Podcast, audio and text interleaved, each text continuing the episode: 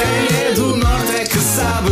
Vai ficar de molho. A breca. Um chasso. Olha para aquela fronha. Já se viu. Só quem é do norte é que sabe.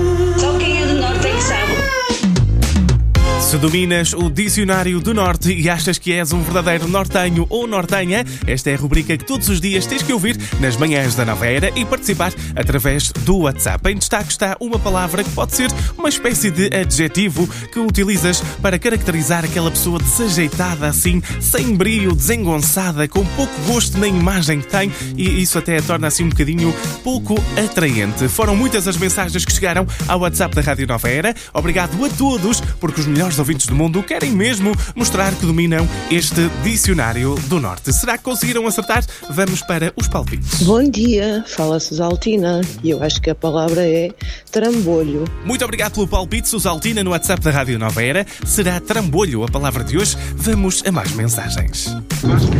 Bom dia, Rádio Nova Era. Bom dia, Ricardo Lamar. Bom dia. Só quem é de Norte é que sabe o que é um trambolho. Que, que tone, que trambolho.